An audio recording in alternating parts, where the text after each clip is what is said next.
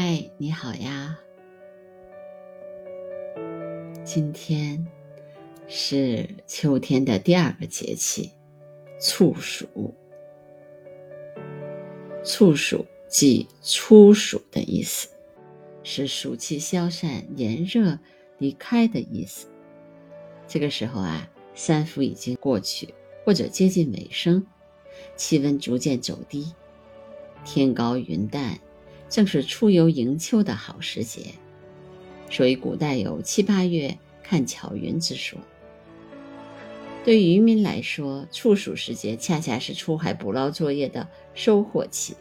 这个时候，鱼虾贝类发育成熟，原本平静的海面转瞬汽笛轰鸣，百舸争流。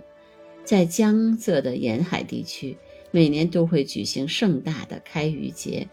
千家万户画上鱼灯，举办千舟竞发的仪式，很是热闹。处暑，喜获丰收的不光是渔民，还有有农人。处暑满地黄，家家修林昌。处暑时节，昼夜温差开始加大，作物白天吸收养分，到晚上储存，庄稼成熟很快。所以要抓紧时间收割。二零二二年的处暑时节是从八月二十三号到九月六号，涵盖鹰乃祭鸟、天地始肃、和乃登三个物候。处暑的第一候，鹰乃祭鸟。处暑的第一个五天，老鹰开始大量捕获猎鸟了。这个时候啊，主要是禽类开始准备秋千，在秋千的之前呢，它要吃饱了、喝足了，才能登上秋千的路程。作为日间活动的猛禽，鹰类的食谱广泛多样，小鸟是其中最符合人们认知的典型代表。所以有老鹰捉小鸡这样的游戏。家鸡其实是由野生的原鸡驯化而来的，也属于鸟类。每天清晨，老鹰用嘴梳理一番羽毛，清扫完成营巢之后，或者叶树地的环境卫生，便开始了一天中最忙碌的捕猎活动。捕食其他的鸟类的鹰隼常常在空中巡航，一旦发现目标，便迅速跃起，占领制高点，随即收拢双翅，高速俯冲至猎物附近，用锋利的爪子和弯钩式的喙袭击猎物要害部位。当遭到突袭，失去飞行能力的鸟儿凌空下坠，老鹰就稳稳地接住猎物，并将其带到安全的地点。开始享用它的美餐。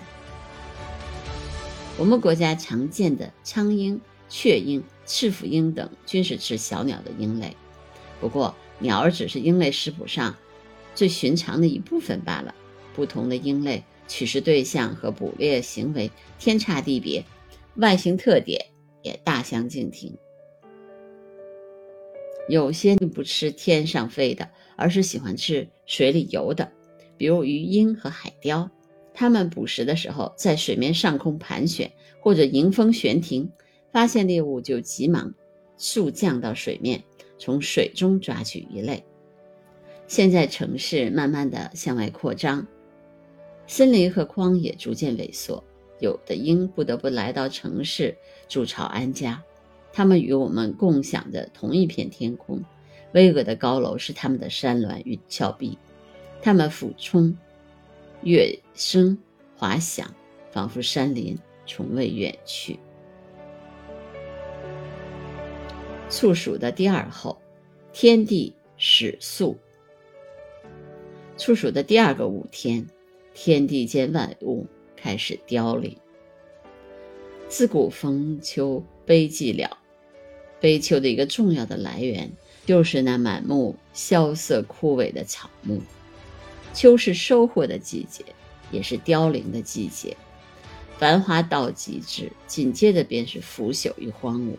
这是生命的规律和周期。对于一年的生的植物而言，秋的肃杀意味着生命的终结。它们无一例外是不耐寒的草本植物，在一年内走完自己的生命周期，如大豆、花生、水稻等等。离离原上草，一岁一枯荣，就是指这类的植物。那些看似百谢不移的植株，也许早已经历经千秋万代了。主要的粮食作物都是一年生的草本植物，园丁们也很爱一年生的植物，它们生长快，开花多，很适合装扮分缤纷的花园。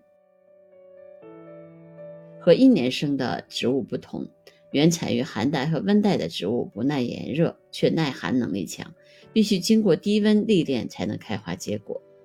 它们通常在秋后播种。跨年生长，第一年仅仅长出茎和叶，冬季休眠；第二年春季才能继续萌发生长、开花结实，再走向衰败。很多的像雏菊呀、紫罗兰呐、三色堇这样的花卉，都是属于两年生的植物。为了适应大自然的环境，不同的植物生命周期天差地别。短的只有几十天，长的可达成百上千年。有的时候，同样的植物在不同的地区有不同的生命周期。比如说，棉花在江浙一带为一年生草本，到了低纬度的南方，却可以变成多年生草本。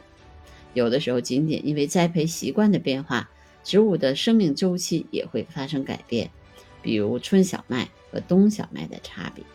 不过，不管花草树木的生命周期如何改变，是长是短，作为种子植物，它们的一生总逃脱不了同样的规律：萌芽、开花、孕育下一代的种子，最后走向生命之秋。处暑的第三候，禾乃登。处暑的第三个五天，谷物成熟了。这里的禾。是指梨、粟、麦、粮类农作物的总称。登就是成熟的意思。在这个收获的季节，和许多植物一样，谷物完成了传宗接代的任务。不同的是，它们的子孙后代种子将被加工成各种主食，端上人类的餐桌。人类驯化谷物，伴随着文明的发展。中国早在春秋战国时期。最早的医学典籍《黄帝内经》当中就提出五谷为养，这是最早的饮食指南，也是中国饮食文化的核心。对于五谷，究竟是指哪五谷？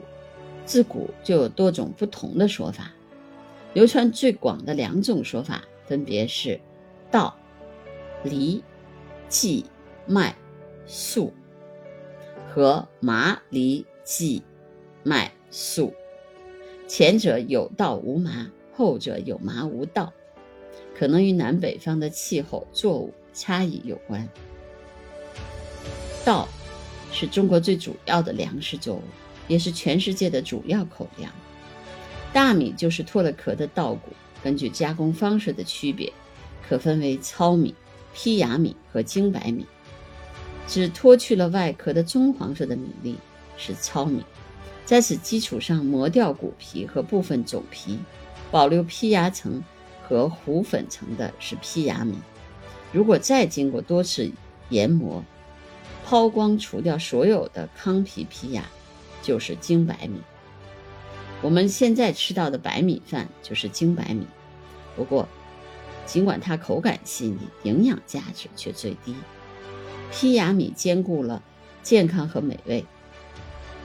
保留了果皮、种皮、外胚乳、胚乳以及坯等完整果实成分的糙米最有营养，但是口感粗糙，人们还是不喜欢吃。虽然大米是最常见的食物，但是五谷之首、百谷之长的却是稷小米，它也是我们国家最早驯化的粮食作物。所谓江山社稷，社是土地之神。稷是便是谷神，其地位可见一斑。